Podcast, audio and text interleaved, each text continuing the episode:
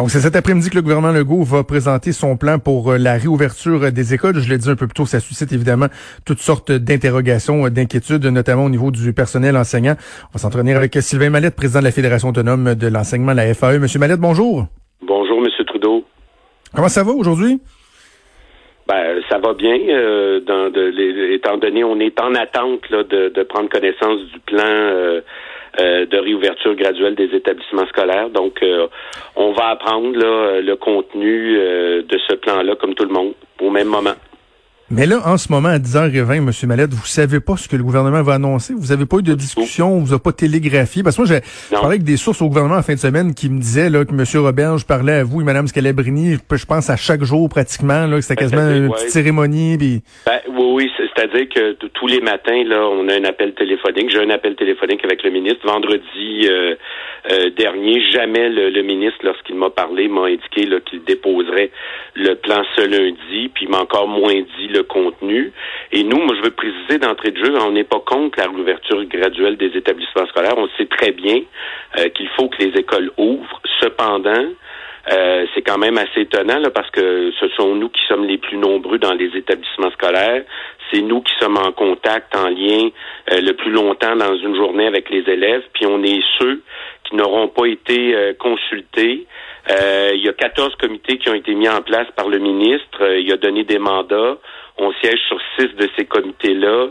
Euh, on a un échéancier où le ministre s'attend à ce qu'on lui dépose des recommandations au début du mois de mai, euh, mais il dépose un plan avant même d'avoir reçu les recommandations. Euh, mais, mais, mais, Monsieur Mallette, j'ai une, question bien simple, là, mais vous, vous, parlez de quoi chaque jour avec le ministre? Parce que vous lui parlez, mais en même temps, vous dites que vous avez aucune espèce d'idée. Donc, moi, je me dis juste, est-ce qu'on doit faire une différence entre être consulté, discuter, échanger, puis que le gouvernement, bon, dispose par la suite, euh, et carrément, bon, prendre la décision avec le gouvernement. Là, je comprends que c'est pas vous qui avez pris la décision, mais vous, vous parlez de quoi avec le ben, ministre si vous parlez pas de, du retour à l'école? Ben, C'est-à-dire que les appels qu'on a avec le ministre, c'est au niveau de la coordination. Est-ce qu'il y a des problèmes euh, urgents qu'on doit régler? C'est pas par ces appels téléphoniques là. Euh, et puis c'était pas prévu là que les, ces appels téléphoniques servaient à convenir du contenu parce que c'est pas moi seul comme président de la fédération euh, qui a l'autorité, puis deux a l'ensemble des connaissances qui peut permettre à moi seul de définir ce qu'il y aura ou pas dans, dans un plan de réouverture. Euh, donc donc, euh, euh, je le répète, le ministre a mis en place des comités. Il a demandé à des organisations d'aller siéger. On a envoyé des gens sur six des quatorze comités. Euh, et, là, on va on va prendre connaissance. Vous savez, c'est, il y a des questions relatives à la sécurité, à l'organisation physique des lieux.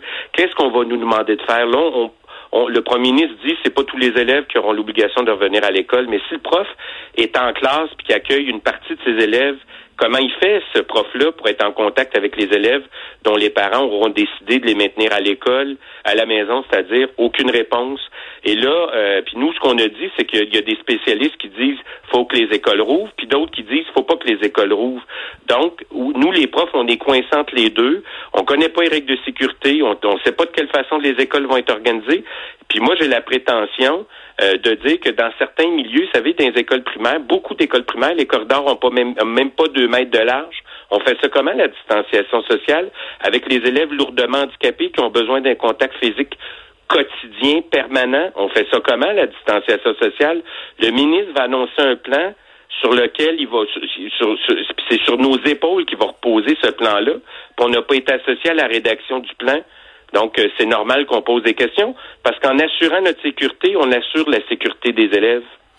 Mais vous posez des questions, mais est-ce que vous êtes en mesure d'apporter des éléments de réponse? Parce que c'est toutes les questions que vous posez là, elles sont toutes assurément pertinentes. Monsieur Mallette, je suis certain que le gouvernement euh, y a pensé. Je ne sais pas s'ils auront euh, la réponse à toutes les questions et si on les jugera bonnes, les réponses, mais est-ce que vous êtes en mode collaboration? Est-ce que vous êtes en mesure d'apporter des, des éléments de solution ou juste de dire, je disais votre dernier communiqué, là, vous avez dit, on va être les chiens de garde, nous autres, on n'en laissera pas passer. Y, a-t-il une volonté de collaborer, de marcher main dans la main dans le gouvernement, que ça fasse changement un peu, là? On, fait ça depuis, ben, d'abord, savez, on fait ça depuis le 13 mars, depuis le moment où les écoles ont été fermées. Moi, je ne me suis jamais euh, privé, empêché de dire que euh, on ne doit pas ajouter de la crise à la crise. Il faut pas contribuer au climat anxiogène. Euh, ça veut dire aussi qu'on contribue, puisqu'on a accepté de participer à des travaux en lien avec toute la question de la formation à distance, la question de, de, la reprise des activités éducatives, particulièrement pour les populations d'élèves vulnérables. Et on propose donc euh, des, des, des, des, pistes, des solutions, mais encore faut-il que euh, lorsqu'on rédige un plan qui nous concerne, ben on prenne au moins euh, le temps de nous écouter, de nous réunir. Puis là, on parle pas de trois semaines, de quatre semaines. Mais vous savez, comme étant donné qu'il n'y a pas de risque zéro, hein, une, là on comprend là que c'est c'est pas là, c'est pas parce que je t'apprête à attraper un furoncle. C'est une mhm. maladie qui peut conduire au décès il n'y a donc pas de risque zéro, mais parce qu'il n'y a pas de risque zéro, faut faire les choses correctement. Il n'y a rien de pire que d'ouvrir une école puis de se rendre compte trois semaines après que c'est devenu un incubateur à virus. Absolument. absolument. Mais, mais, mais est-ce qu'il y a des éléments qui vous permettent de croire, euh, M. Mallette, que le gouvernement, justement, ne sera pas responsable? sais, vos plus grandes craintes, elles sont euh, elles sont à quel niveau? Parce que là, bon, on n'a pas de confirmation, mais ce qui circule, c'est que ça réouvrirait à partir du 11 mai, sauf la grande région de Montréal, que les autres écoles, ça viendra un peu plus tard. On évoque aussi le fait qu'au secondaire, il y aurait probablement pas de retour en classe. Bon, vos plus grandes craintes, là, elles sont où? Ben, vous savez, euh, c'est lié à la sécurité puis à l'organisation physique des lieux. Parce que si le virus a été capable de partir de Chine pour rentrer dans les CHSLD au Québec, il est capable de rentrer dans les écoles puis d'en sortir. Et parmi nos, nos, nos, membres, hein, il, y a, il, y a, près de 20% qui sont âgés de 55 ans et plus. On le sait que les enfants euh, peuvent porter le virus, mais ne, ne, développent peu la maladie. Mais les élèves, quand ils rentrent en classe, là, sont pas seuls dans l'école. Ils côtoient des adultes, donc. Euh, et, nous, c'est des questions liées à la sécurité, liées à, l'organisation physique des lieux. On a compris que le premier ministre a décidé de se servir des écoles pour construire l'immunité collective. Mais là, devant ce concept-là, il y a des spécialistes qui disent c'est bon, d'autres qui disent c'est pas bon. Euh, puis je vous dirais, le premier ministre a dit la semaine dernière qu'il s'appuierait sur les recommandations de la direction de la santé publique. Et là, on comprend que la direction de la santé publique, elle, préconise un retour en classe à compter du 18 mai, mais le gouvernement fait le choix du 11 mai. Pourquoi? Qu'est-ce qui le, qu'est-ce qui l'amène le gouvernement à faire ces choix-là, qu'il nous les explique? Ben, ben, ouais. Mais, je, Monsieur Mallette, vous avez dit, le, gouvernement dit, bon, euh, il veut euh, favoriser l'immunité collective en passant par les écoles. Ça, je trouve que ça vient un peu avaliser la théorie de la, chair à canon, mais en même temps, il y, a une, partie du discours qu'on occulte ici, là, qui est pour moi fondamentale, et j'imagine que pour les gens, puis je, le, je suis absolument pas cynique quand je le dis ça, quand je, quand je dis ça, j'imagine que les gens que vous représentez ont la même préoccupation, là la sécurité de ces jeunes-là. On ne sait plus ce qui se passe avec ah. les jeunes. Il y a, ils sont chez eux, il y en a qui sont victimes de violences euh, parentales, il y en a qui sont euh, mal nourris, euh, et, qui ont aucun encadrement. Il y, a, il y a ça aussi beaucoup qui, de ce que je comprends, vient motiver la réflexion du gouvernement et ça, il me semble, ça va de soi. Ben, c'est-à-dire que ça a été avancé, entre autres, par l'Association des pédiatres, puis on le sait, hein, il y a de nos élèves parmi les plus vulnérables qui vivent cette crise-là comme un traumatisme parce mm. qu'ils subissent l'insécurité financière de leurs parents, puis dans certains cas, ils subissent aussi l'insécurité alimentaire. Donc, c'est pour ça que nous, on a demandé qu'au moment où les parce qu'il s'agit pas juste de déverrouiller les portes de l'école, il faut aussi offrir des services de soutien psychologique puis de suivi psychosocial pour ces enfants-là qui vont être préoccupés à, faire autre chose que euh, de consolider des apprentissages ou de faire de nouveaux apprentissages.